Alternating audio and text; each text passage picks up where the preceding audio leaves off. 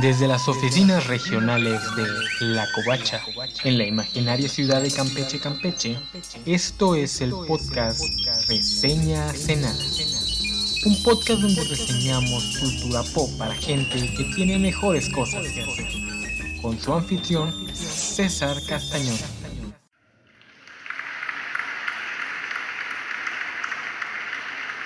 Millennial. Ser niño a las puertas del fin de milenio. Ya tengo 34 años y voy acercándome a los 35, por lo cual me descubro a mí mismo cada determinado tiempo recordando mi infancia, que ya tiene un par de décadas de haber acabado. Además, también es abril, que en México es visto como el mes del niño, pues a fin de este mes tiene lugar la celebración nacional del Día de la Niñez. Por lo cual creo que es un buen momento para hablar sobre cómo fue ser niño en la década de los 90. Parte 1. A la sombra de gigantes deprimidos. Es muy común en la más media encontrar constantemente discusiones sobre las generaciones o sobre cómo se enfrentan una respecto a la otra, especialmente las cuatro generaciones que ya somos adultos, los boomers, los gen Xers, los millennial y los centennial. Sin embargo, para lo mucho que se habla de las generaciones, también creo que se habla muy poco del impacto que una generación tiene sobre la otra. Cada generación tiende a ser la secuela de la generación anterior, y los millennials no somos la excepción. Por lo cual, antes de empezar a hablar sobre lo que era ser un pequeño millennial a fin de milenio, hay que hablar un poco de las generaciones que nos precedieron. Arthur Chu, un ex ganador histórico del programa Jeopardy y escritor para la página web Saloon, nos dice que los Gen Xers son los hijos de los baby boomers que se embarazaron jóvenes, mientras que los millennials somos los hijos de los baby boomers que planificaron su familia, que ahí radica la extraña brecha generacional que nos tocó vivir. Somos dos generaciones diferentes siendo hijos de la generación que aún domina la cultura mundial. Y si no me creen, chequen las estadísticas que muestran cómo los políticos son cada vez más y más viejos. Somos cuatro generaciones de adultos donde tres de ellas seguimos siendo los juniors. Con eso en mente no es de extrañar que los centenias parezcan venir con toda la intención de decirnos, el futuro es hoy, abuelo. Antes de seguir con el tema, hay que señalar que las etiquetas de boomer, gen X, millennial, etc., además de arbitrarias y difusas, también son importaciones del gabacho, y aunque los millennials y los Gen crecimos ya en una cultura globalizada y nos identificamos con las oleadas internacionales de lo que es considerado juvenil en nuestros respectivos momentos, los baby boomers son un concepto más que nada gringo, y más que nada clase mediero y blanco. Hijos del boom poblacional de la posguerra, los baby boomers americanos son la generación a la que le tocaron las vacas gordas. Son los jóvenes hippies que en los 60 querían amor y paz y en los 80 se volvieron yuppies, escapando a los suburbios para alejarse de negros y latinos. En México esto no ocurrió, obviamente, y sin embargo, grosso modo, podemos hablar de una generación más o menos en ese rango de edad, que a mí me gusta apodar como la generación del milagro mexicano, el fruto de la era del desarrollo estabilizador, que ahora que lo pienso fue parte del boom de la posguerra a nivel mundial. Esta generación de milagritos vio las miles de la revolución dar sus frutos, como 40 años después de que Francisco y Madero la iniciara, porque la revolución fue un proceso más largo de lo que nos gusta pensar. Es la generación que institucionalizó muchas de las luchas sociales, la generación que vio a México urbanizarse, los hijos de campesinos y soldados que tuvieron la oportunidad de estudiar, aunque fuera una prepa vocacional, y pasaron del mundo agrario feudal al godinato de las grandes ciudades. Esa generación que cree que un buen gobierno es aquel que nos regala canchas deportivas y uniformes para nuestros equipos de fútbol, que idolatra al político que habla bonito en el podio, usando frases como el pueblo o la nación. La generación que nos inculcó que la única forma de progresar era estudiando una carrera, aprendiendo inglés y computación. Una generación que aún contaba a sus hermanos requiriendo los dedos de ambas manos y que por lo tanto, de forma diferente a los baby boomers, a veces son hermanos mayores de los primeros Gen Xers. Quienes como yo son la primera generación de su árbol familiar en tener menos de dos hermanos o hermanas, saben a qué me refiero. Para los early millennials, los Gen Xers eran los tíos menores o los primos mayores, los niños de los 80, que crecieron en un mundo más globalizado que el de sus padres, que fueron fans de el rock y si vivían en la gran ciudad o iban regularmente al gabacho, estaban atentos a las nuevas modas que la naciente globalización nos traía de la mano de la tecnocracia mundial. Ese es el mundo que heredamos aquellos nacidos en los 80, pero que no veríamos nuestra infancia iniciar sino hasta los 90. Un mundo en el que el choque con el priismo setentero y la globalización tecnocrática comenzaba a perfilar lo que sería la gran división ideológica de nuestra era. Con padres que fueron los acreedores de los frutos de las luchas de la primera mitad del siglo XX, a los que les tocó el 68 a full, que creían en el PRI, y unos hermanos o primos mayores que comenzaban a desencantarse de con la modernidad, que deprimidos escuchaban a los rockeros de Detroit, o si eran más cool, al naciente hip hop urbano. Un mundo en el que siempre en domingo, el noticiero de Sabludowski y en general Televisa, esa maquinaria propagandística del régimen político, aún existía, pero ya comenzaba a competir por la atención de un público que poco a poco tenía más fuentes de información. Si debemos poner una fecha, arbitraria obviamente, porque en esas discusiones todo es arbitrario, podemos decir que los millennials nacimos con la muerte de la Unión Soviética. Tras 50 años más o menos en los que el mundo contenía su respiración cada que una de las dos potencias daba un paso en falso, casi de un día para otro la Guerra Fría terminó. Prácticamente una noche nos fuimos a dormir en un mundo en el que Estados Unidos capitalista y una Unión Soviética comunista nos podían llevar a una guerra nuclear. Para despertar en un mundo donde Estados Unidos y su capitalismo ganaron, habíamos llegado al fin de la historia. Lo demás era ajustar pequeños detalles aquí y ahí. Yo aún recuerdo cómo la mayoría de los libros aún mostraba la URSS en los mapas, y tenían que hacerme la aclaración de que ese país ya no existía más. Sin embargo, la URSS siguió existiendo en el patio de juegos del recreo, dentro de un juego llamado Stop, en el que los niños tenían que escoger el nombre de un país, generalmente que empezara con la misma letra que su nombre, y los niños cuyo nombre empezaba con U se negaban a dejar desaparecer al mayor exponente de su lugar en el alfabeto. Ese fue el mundo que nos tocó ver mientras crecíamos, uno donde la sombra de un viejo peligro ahora superado, la guerra nuclear, daba paso a un miedo por un futuro distópico en el que la humanidad iba a arruinar tanto el medio ambiente que nos pondría en peligro de extinción, y que las transnacionales dominarían cada momento y espacio de nuestras vidas. Qué bueno que esas predicciones derrotistas nunca se cumplieron. Parte 2. La más media desde la periferia del mundo. Mi memoria infantil nunca fue muy buena y el hecho de que mi niñez esté dividida de forma tajante entre mi primera infancia en Campeche, donde nací, y la segunda infancia en Veracruz, donde estudié la primaria, no ayuda mucho a mis recuerdos previos al segundo de primaria, que son más que nada una colección difusa de eventos. Recuerdo la parafernalia de las Olimpiadas de Barcelona 92, especialmente su mascota, Kobe, completamente sui generis, pero la última gran mascota olímpica, del que creo además hubo una animación, Recuerdo también estar en la sala de la casa de mi abuela junto a toda la familia para ver las transmisiones especiales sobre la muerte de Freddie Mercury, que era un ídolo en la casa de los Rengel, y la de Mario Moreno Cantinflas, un ícono para todo México. De esta segunda me acuerdo mucho que cuando los niños nos estábamos aburriendo del larguísimo programa, uno de mis tíos nos dijo que así como ellos se sentían, así nos íbamos a sentir nosotros cuando muriera Capulina. Lo cual no fue cierto, cuando murió Capulina en el 2011 nadie hizo mucho argüende. Pero bueno, en ese momento los niños éramos muy fan de Capulina. Yo incluso llegué a ir al circo de Capulina cuando anduvo por la península. La experiencia fue una enorme decepción porque no salió para nada viruta y Capulina solo salió un par de minutos. Recuerdo que en la televisión de la casa de mi abuela donde vivíamos no se podía ver mucho. El canal de las estrellas era prácticamente el único canal. Pero sí recuerdo que en otros hogares, como el de la familia de mis primos, por ejemplo, era posible ver una mayor variedad de programas. Nunca supe por qué. Igual y simplemente no nos dejaban ver nada más. Por lo tanto, no recuerdo mucho de lo que veía yo en la tele. Recuerdo a mi abuela viendo sus novelas, eso sí.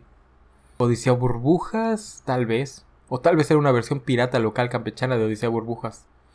Oh, sí, Rescate 911 y la serie Portaaviones eran dos cosas que mis tíos veían y que por alguna razón me permitían ver a mí también, aunque ninguna de ellas fuera para niños, y de hecho pasaban muy noche, lo que hacía que me desvelara viéndolas. Los Gobots también los veía en la tele y Alf era una de mis series favoritas.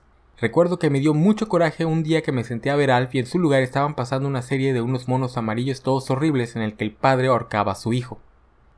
Además, alguien en mi casa era fan de los años maravillosos porque recuerdo que lo veíamos constantemente, pero a mí siempre me desagradaba, no recuerdo por qué.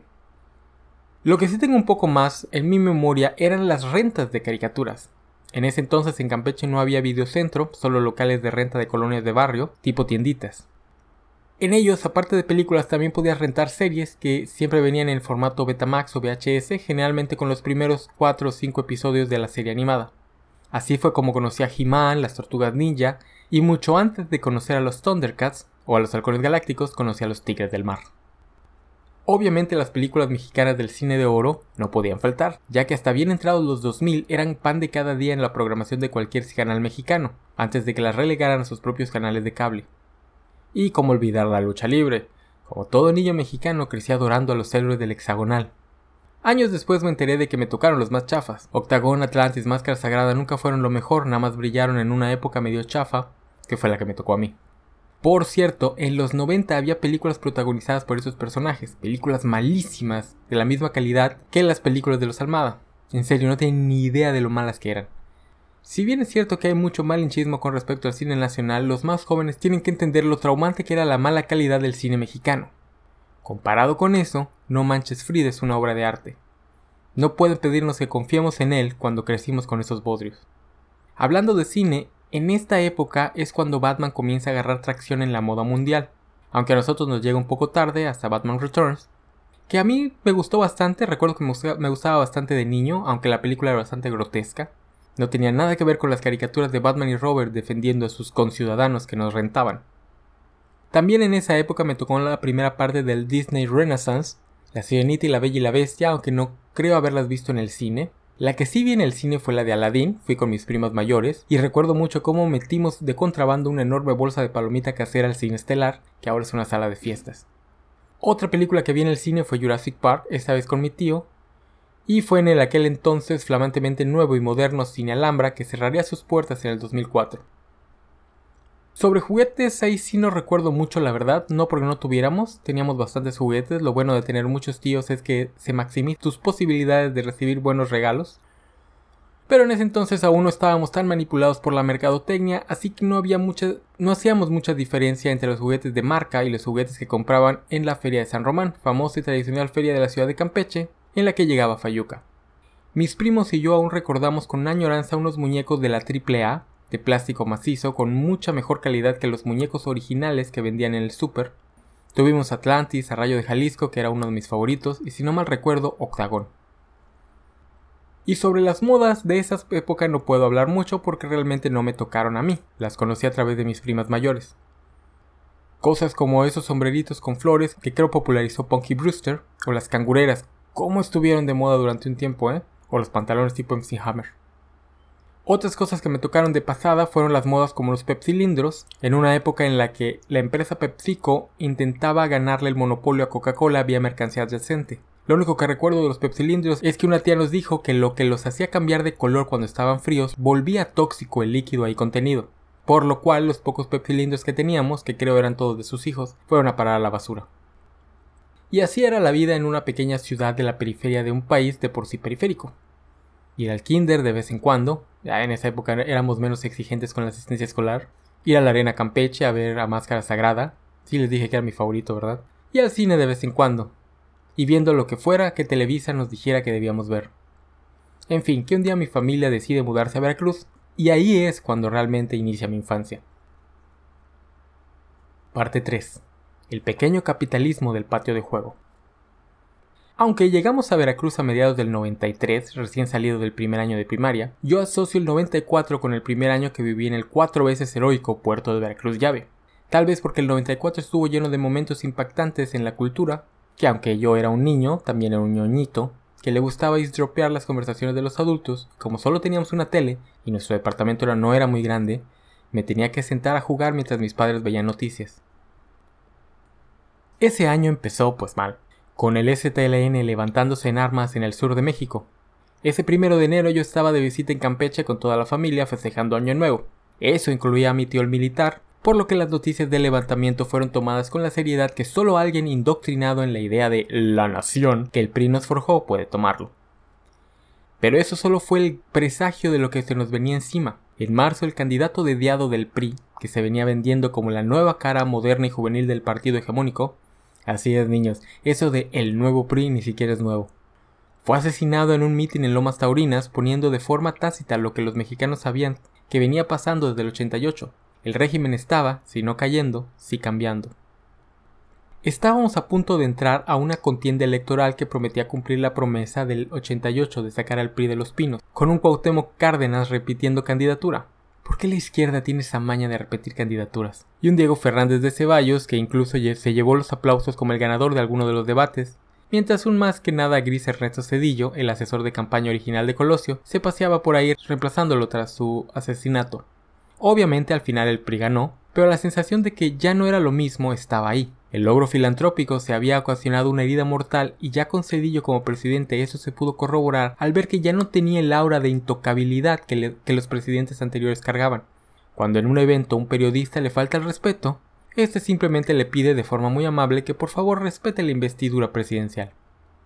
Para los más jóvenes podrá resultar bobo, pero hubo un tiempo en el que nadie se podía burlar del presidente, por lo menos no en TV abierta, no en publicaciones de tiraje nacional. Eso era un gran no no. Hablar mal del PRI se podía hacer de forma directa, era algo que muy pocos se atrevían a hacer. Pero con la muerte de Colosio inició un largo proceso que nos llevaría al día de hoy en el que el presidente sanamente puede ser criticado por todo. El tabú presidencial no se esfumaría por completo con Cedillo.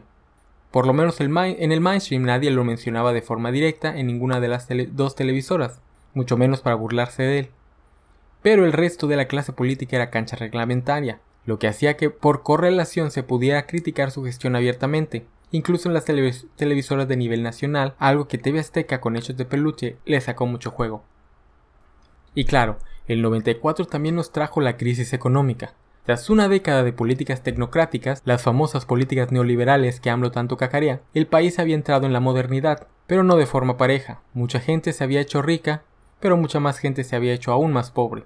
Así que cuando se devaluó el peso, mucha, mucha gente sufrió. Me gusta bromear diciendo que ese diciembre muchos niños recibimos un balón como regalo de Santa Claus o de Reyes, dependiendo de qué fuera lo que festejar tu familia, porque no había para nada más. Por suerte para mí y mi familia la crisis no nos pegó tan duro, por lo cual yo puedo contarme entre los afortunados que no tienen ningún recuerdo muy crudo de esa última gran crisis económica. Para mí el 94 también es el año de los monstruos de bolsillo, aunque realmente no estoy seguro de si salieron en el 93 o en el 94 porque yo los asocio con el segundo de primaria que fue el primero que estudié en Veracruz. Es el año en el que conocí realmente a Senseiya y en el que me empecé a interesar en los juguetes de marca, ya que al tener acceso al canal 5 podía absorber toda la publicidad dirigida a mi pequeña mente infantil. Es el año en el que también vi el único programa que me ha aterrorizado de verdad, ese especial de espantos de misterios sin resolver. También es el año de los primeros tazos, unos tazos con los Looney Tunes de varias ciudades distintas del mundo porque para ese entonces la maquinaria mercadológica de las empresas de comida chatarra ya estaba multiplicando su poderío, algo que nos llevaría a muchos mexicanos de camino a la obesidad y a las enfermedades relacionadas con ella. Y hablando de eso, no podemos olvidar a Coca-Cola. Tras mucho tiempo de dormirse en sus laureles, Coca-Cola empezaba a entrarle a la competencia de regalar juguetitos y cosas similares. Y hará que los recreos de los 90 sean una suerte de eterno torneo de yoyos y o trompos dependiendo de la moda del momento. Nadie sabe cómo surgen estas modas, son algo cíclico realmente, y todas las empresas sueñan con navegar la siguiente ola. Y Coca-Cola lo logró en los 90 porque esos malditos yoyos estaban en todas partes. El buen Juanjo de la Covacha me dijo que los yoyos Coca-Cola eran realmente malones, y le voy a creer. Yo la verdad era un niño impresionable que nunca pudo hacer nada más complejo que el perrito o el columpio. Así que lo que realmente me gustaba de los yoyos era su diseño y sus colores. De hecho, ahora que lo pienso, mi papá opinaba lo mismo, que los yoyos Coca-Cola estaban mal balanceados, pero siempre creí que lo decía nada más porque no le gustaba andar gastando en tonterías. Otra moda que Coca-Cola va a implantar en la mente de los niños, aunque en mi escuela no se jugó tanto, fueron los hielocos, que eran un juguete que no tenía nada que ver con hielo, o con la Coca-Cola. La empresa estaba tomando una página del manual de Sonrix, simplemente compraba una IP ya existente y la adaptaba a sus necesidades. Los hielocos eran realmente huesitos, pues, pues el juguete era la versión plástica de algo llamado el juego de las tabas, que se juega con pequeñas rocas o huesos de animales. En fin, que en los 90 así era como los niños nos podíamos meter al hermoso mundo del capitalismo, donde el más ganón acapara nuestros juguetes ganándonos en juegos que no están equilibrados pero que nos hacen creer que sí. No estoy diciendo esto porque alguna vez perdiera todos mis tazos contra un amigo que era una o dos ligas superior a mí en habilidades. No, no, no, no, eso nunca pasó. Aquí es cuando las empresas comienzan a engancharse en las técnicas de creación de un público cautivo vía el coleccionismo, algo que siempre ha existido, pero que con las oleadas de coleccionismo de los Gen gringos y el amor por los juguetes pequeños de los japoneses, a México nos llegó como un combo doble y llenó nuestras infancias de productos basura generalmente acompañados de comida igual de chatarra. También tuvimos álbumes de estampitas, desde Dragon Ball hasta álbumes históricos o ecológicos. Estos dos últimos los daba un banco, no recuerdo cuál. Pero andar jugando estas cosas en los recreos no era todo lo que hacíamos los niños. En las tardes la diversión consistía en andar en bicicleta en la colonia tipo Infonavit, que en México, por lo menos aún a mediados de los 90, aún se podían ver este tipo de colonias como una suerte de progreso en la escalera social. Las bicicletas de montaña era lo que estaba de moda, no las bicicletas esbeltas o con estética de los 50 que habían hoy en día. y mientras más velocidades tuvieran, mejor. Aunque en la práctica solo notábamos tres porque las otras estaban diseñadas para caminos más empinados de lo que podíamos encontrar en nuestro faccionamiento. A pesar de que para el 95-96 yo ya era un niño obeso gracias a todos los dulces que consumía con la excusa de los juguetitos, aún así me tocó jugar bastantes deportes en la calle, pero principalmente el básquetbol. Por suerte para mí, mi pandilla de amigos no era muy fan del fútbol, de hecho mi mejor amigo era muy fan del básquetbol y del americano, así que a menos que se juntara una bandita muy grande y que ésta exigiera el horroroso balompié, lo que más jugábamos era básquet, en segundo lugar el americano, y si queríamos darle un poco de variedad a veces jugábamos béisbol como si fuéramos los chavos locos de The Sandlot. Estamos hablando de los 90 cuando Michael Jordan reinaba en la duela y los vaqueros vieron su último Super Bowl en el emparrillado. El americano era un caso interesante porque nada de tuchito, lo que nos gustaba era taclearnos de verdad, y al día de hoy me asombra pensar que nunca nos abrimos la cabeza, pues era común dejarnos caer al suelo en un parque que si bien tenía pasto, también estaba lleno de piedras de buen tamaño, que de haber caído sobre ellas nos hubieran lastimado, o peor. Ya unos años después, al fraccionamiento comenzaron a llegar las maquinitas, por lo cual ir a gastar dinero en videojuegos se volvió parte de nuestro repertorio de entretenimiento. La mejor de todas las maquinitas estaba en un mini super, casi al fondo del fraccionamiento, y las máquinas en sí estaban en la parte de atrás, a la que solo podías acceder pasando por el mostrador. Ahí se podía jugar Sunset Riders, Donkey Kong, que era una de esas máquinas que funcionaba con tiempo, no por vidas, y los clásicos como Street Fighter o Kino Fighters. En Veracruz también conocí por fin los videocentros, al que íbamos era enorme, sin embargo, por comodidad también seguíamos usando los locales de renta de barrio, que en el caso de mi fraccionamiento era uno cuya dueña también tenía el gym local y que poco después pondría las primeras rentas de consolas. Verán niños, hace muchos muchos ayeres había locales que tenían varias TVs conectadas a varias consolas de videojuegos que te permitían rentarlas por 30 minutos o una hora. Si no mal recuerdo, esto empezó a full hasta que aparecen el Nintendo 64 y el PlayStation, así que me estoy adelantando un poco. Yo conocí las consolas caseras gracias al Super Nintendo de mi primo, y el primer juego que recuerdo jugar fue Mortal Kombat. Pero ahí también jugué cosas como Flashback, Primal Fear, un juego de los X-Men cuyo nombre ya no recuerdo, Virtual Bar, o un juego que si no mal recuerdo se llamaba Super Soccer, sobre el Mundial de Italia 90 en el que no aparece México. Yo personalmente nunca tuve consola, así que mi acercamiento al Super Nintendo siempre fue en vacaciones con la consola de mi primo, o cuando mi mejor amigo nos invitaba a jugar la suya, lo cual no era muy común porque nadie en el grupito era fan de la consola casera, ya que la mayoría de nosotros no tenía acceso a una.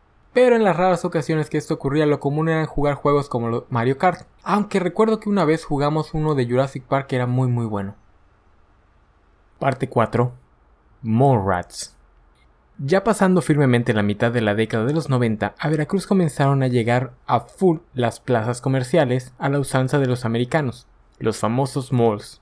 Y aunque yo nunca tuve la experiencia de ir con mis amigos a hacer una mall rat, las plazas de Veracruz no estaban ninguna en Veracruz propiamente, todas estaban en la ciudad conurbada de Boca del Río, que era en ese entonces una suerte de barrio para los ricos del puerto, así que nunca me dejaron ir solo y sin supervisión. Sin embargo, mis padres, como buenos hijos del milagro mexicano, también veían el ir a las plazas a comprar en ellas como un logro en la escalera social. Ahí conocí a K2, las tiendas de muebles famosas en ese entonces, y ahí conocí también las tiendas especializadas en juguetes y parafernalias. Yo amaba ir a ver juguetes, solo a ver, porque los juguetes solo llegaban en cumpleaños o en Navidad Reyes. Las tiendas de parafernalia ñoña eran para mí un poco más intimidantes, pues en general las frecuentaban una clientela mayor. Probablemente eran adolescentes, pero para un niño cualquier persona más allá de la pubertad ya es un adulto.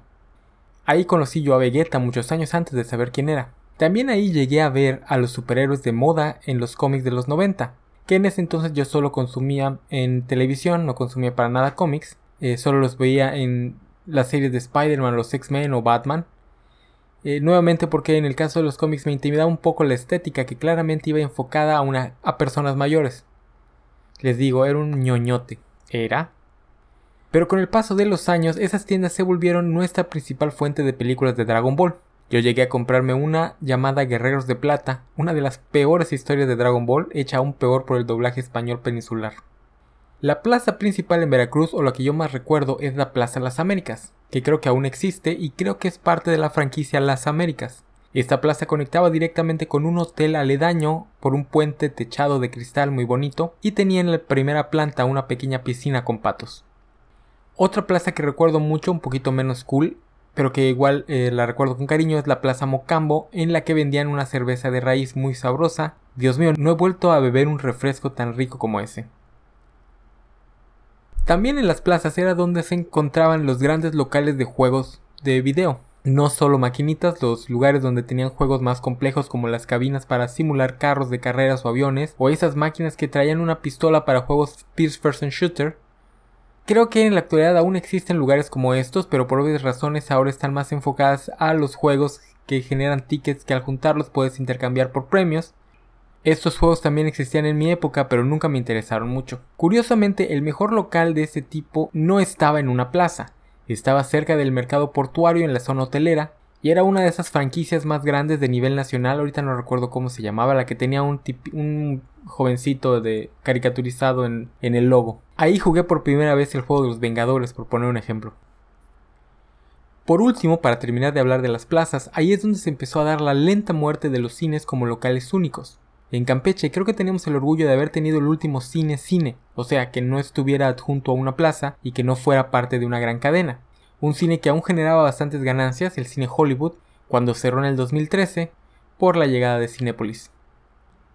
Pero esa lenta muerte empezó en los 90 y me tocó ver la llegada de las primeras de estas cadenas. No estoy seguro si era Cinépolis o Cinemex, pero era una de ellas. Y de pronto, con el servicio más estandarizado, más agringado, a uno ya no le quedaban ganas de ir a los otros tipos de cine, donde a veces pasabas muy malos ratos, como por ejemplo el que me tocó a mí cuando me tocó ver eh, por primera vez El Rey León, y nos tocó en una de las butacas cercanas a las donde nos íbamos a sentar ver un enorme charco de vómito. Para ese entonces la planadora cinematográfica gringa estaba en todo su apogeo. Por eso me da un poco de risa cuando se critica al MCU como si, como si trataran de señalarlo como el culpable de la disneyficación de las salas de cines. Como si desde niños no estuviéramos viendo los mismos blockbusters solo porque en ese entonces venían con marcas distintas. Sin embargo, no se puede negar que el Disney Renaissance comenzó a coronar desde ese entonces a Disney como la principal empresa de entretenimiento familiar. Solo Pixar podría hacerle eh, disputar el título, pero pues Disney controlaba la distribución de Pixar, así que no cuenta. Y DreamWorks aún tardaría un poquito en llegar, llegaría hasta pasada la primera mitad de la década, rumbo al final realmente.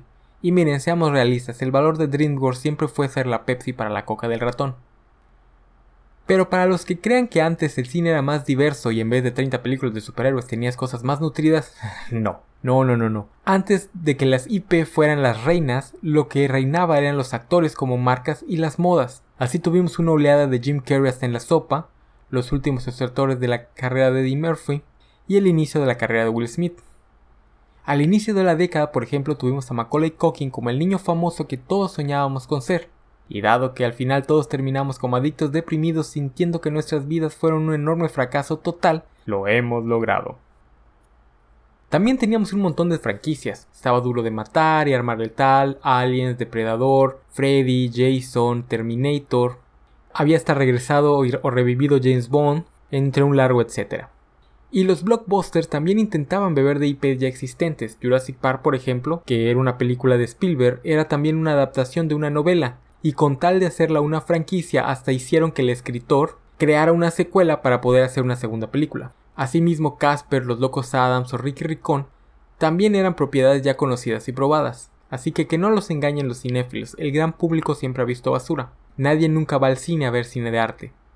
¿Y qué hay del cine mexicano? Muerto al llegar. Sinceramente las únicas películas mexicanas que recuerdo de esta época son Alicia antes del fin del mundo y la saga de la primera noche. No sería hasta varios años después con la llegada de el nuevo cine mexicano que el público comenzaría a ver al cine nacional como una opción real, y no como lo que les pasaban en el ADO. Ah, sí, porque en esa época las empresas transportistas no podían usar películas comerciales, tenían que usar por alguna razón material local, así que en los largos viajes ni de chiste ibas a ver una película de cine, ibas a ver Risa en vacaciones o si tenías mucha suerte Lola la trailera y la India María. Otras películas de las que se habla muy poco y todos fingimos no recordar para pretender que los 90 fueron puro Pulp Fiction y Showhound Redemption son las sagas de historias idiotas como Mira quién habla o Beethoven. Esta última es interesante ya que es una película centrada en un San Bernardo que básicamente fue la saga en la que pasó los 90 el buen John Hughes, guionista de Dallas Bueller Day Off y Mi Pobre Angelito. Otra moda de los 90, esta sí mejor recordada, fue la de los héroes pulp, pre-superhéroes, ya que tras el transcaso que fue Batman con todos sus históricos descalabros, muchos productores le dieron luz verde a los héroes de su infancia, por lo cual tuvimos desde Dick Tracy hasta el fantasma pasando por The Rocketeer.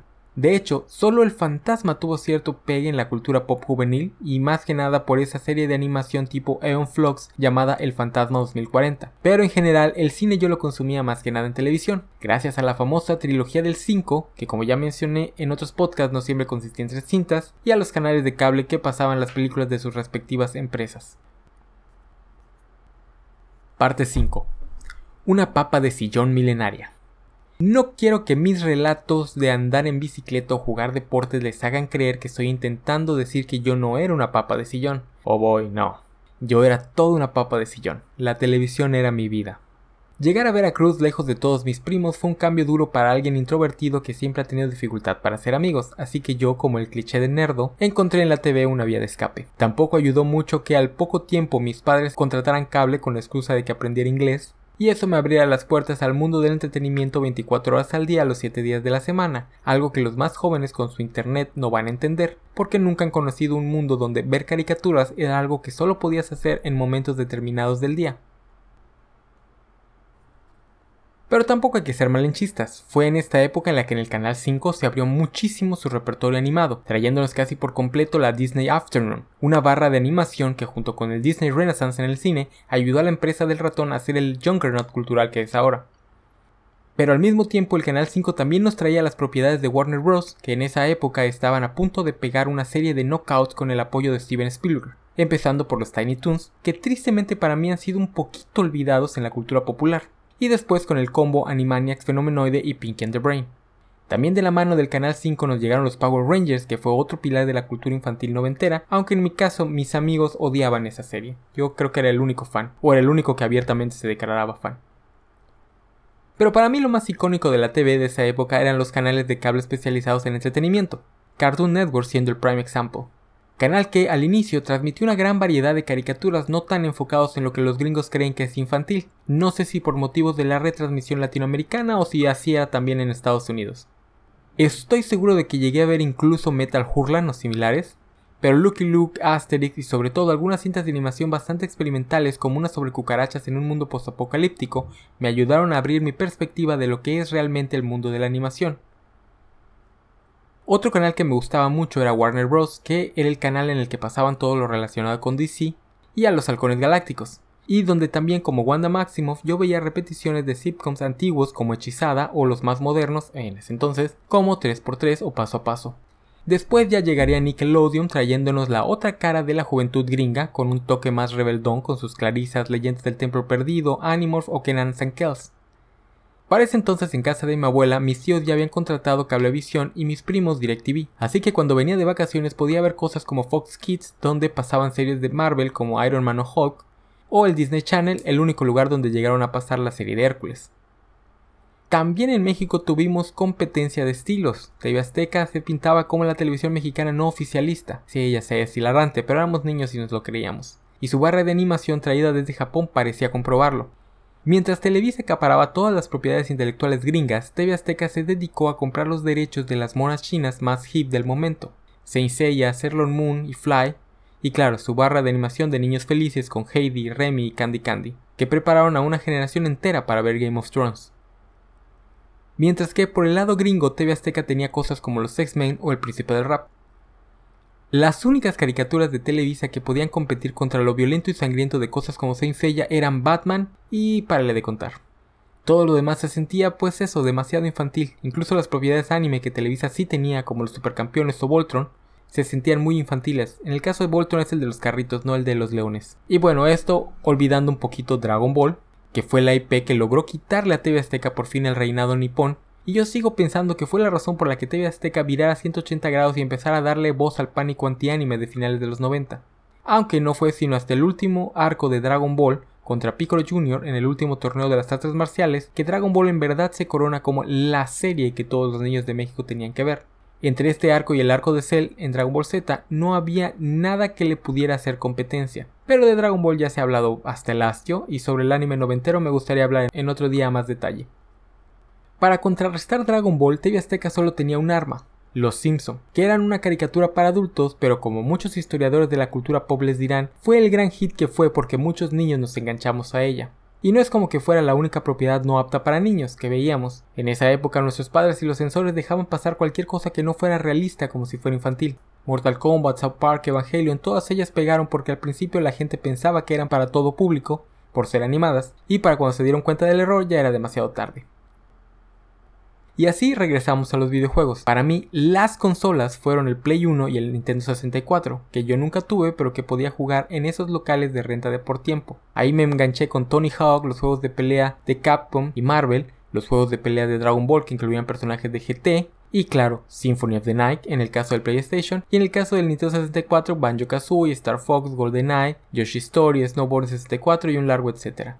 Recuerdo mucho rumbo al final de mi infancia un local que abrió en la avenida principal de mi colonia que era una mezcla de local de renta de consolas, de juegos de billar, de maquinitas y de venta de parafernalia cool, más dirigido a adolescentes, pero a los 10 o 11 años uno ya empieza a desesperarse por dejar de ser niño, incluso los niños que siempre estuvieron a gusto con lo infantil. Recuerdo que este local tenía una tonga de revistas sobre videojuegos y en varias de ellas venía el lore completo de Mortal Kombat, como parte de la promoción de Mortal Kombat 64 y Mortal Kombat Mythology Sub-Zero. Fue ahí donde conocí el juego Tekken, este en formato maquinita, uno de los pocos juegos de peleas en los que he sido bueno. Parte 6. Facing the Music. Habrán notado que este relato tiene una gran ausencia, la música. Y eso es porque yo fui un niño poco melómano. Creciendo en una casa donde se escuchaba Queen, Pink Floyd y Kiss por el lado del rock y Luis Miguel por el lado del pop, la música noventera no atraía mis oídos infantiles, mucho menos lo que escuchaban mis amigos como Maná o Jaguares. Para mí, Kurt pasó sin pena ni gloria, no me enteré de su existencia sino hasta muchos años después. La canción que más recuerdo de mi infancia es la infame y pegajosa Macarena, gracias a que estaba en todas partes. No sería hasta la llegada de Molotov con su ¿Dónde jugarán las niñas? que sale por ahí del 97, que empecé yo a tener conciencia de la escena musical, gracias a que todos mis amiguitos la amaban. A mí también me gustaba, pero gran parte de eso era solo por convivir, por sentirme parte de algo, por sentirme parte de los chavos locos cool. No fue sino hasta el 98 con la Copa de la Vida que me empezó a interesar la música por una verdadera y sincera pulsión. La canción oficial del Mundial de Francia 98 fue interpretada por Ricky Martin y estaba en todas partes. Y por primera vez en mi vida me interesaba una canción por la melodía y el ritmo. Francia 98 además lo recuerdo con cierto cariño porque para mí es uno de los mejores mundiales para los protagonistas donde participaban el Wiri Wiri y Broso junto a José Ramón Fernández. La razón detrás de este cambio con respecto a la música que de repente me empezara a interesar es que es, en ese momento ya estaba acabando mi infancia. En el 98 salí de la primaria y estaba a punto de pasar mi último año en Veracruz y a punto de entrar a esa horrorosa etapa llamada pubertad. En puerta estaba la moda latina en Gringolandia, las boy bands de finales de los 90, la princesa del pop y el new metal. Empezaría a prestarle más atención a MTV y Telehit. Empezaría a formarme un gusto musical propio, que como el del resto de la humanidad se define justo en esos años, que podríamos decir que para mí fue de Molotov Audioslave. Pero esa es una narración para otro momento, no para el mes de abril. Mi infancia termina a las puertas del fin de milenio cuando toda la actitud mileniarista, con sus eras de acuario y sus mesías que iniciara desde décadas antes, comenzaría a tomar tracción y a reflejarse en la más media, en una pequeña era que duró como tres años y que nos llevaría de la mano al nuevo mundo y a los eventos cuyas consecuencias aún estamos sufriendo, con aliens, conspiraciones y Matrix que nos prometen revelarnos la verdad detrás de un mundo que nos mantiene dormidos, y los superhéroes americanos que nos prometen llevar la justicia, la verdad y el estilo de vida gringo a todos los rincones del planeta. Así que aquí dejaré la historia de, mi infancia en los 90 y estoy seguro que su experiencia fue completamente distinta a la mía. Esta fue una producción de La Covacha, una página dedicada a los cómics, los videojuegos, las novelas, las películas y todo lo relacionado con la cultura geek. Pueden encontrarnos en lacovacha.mx.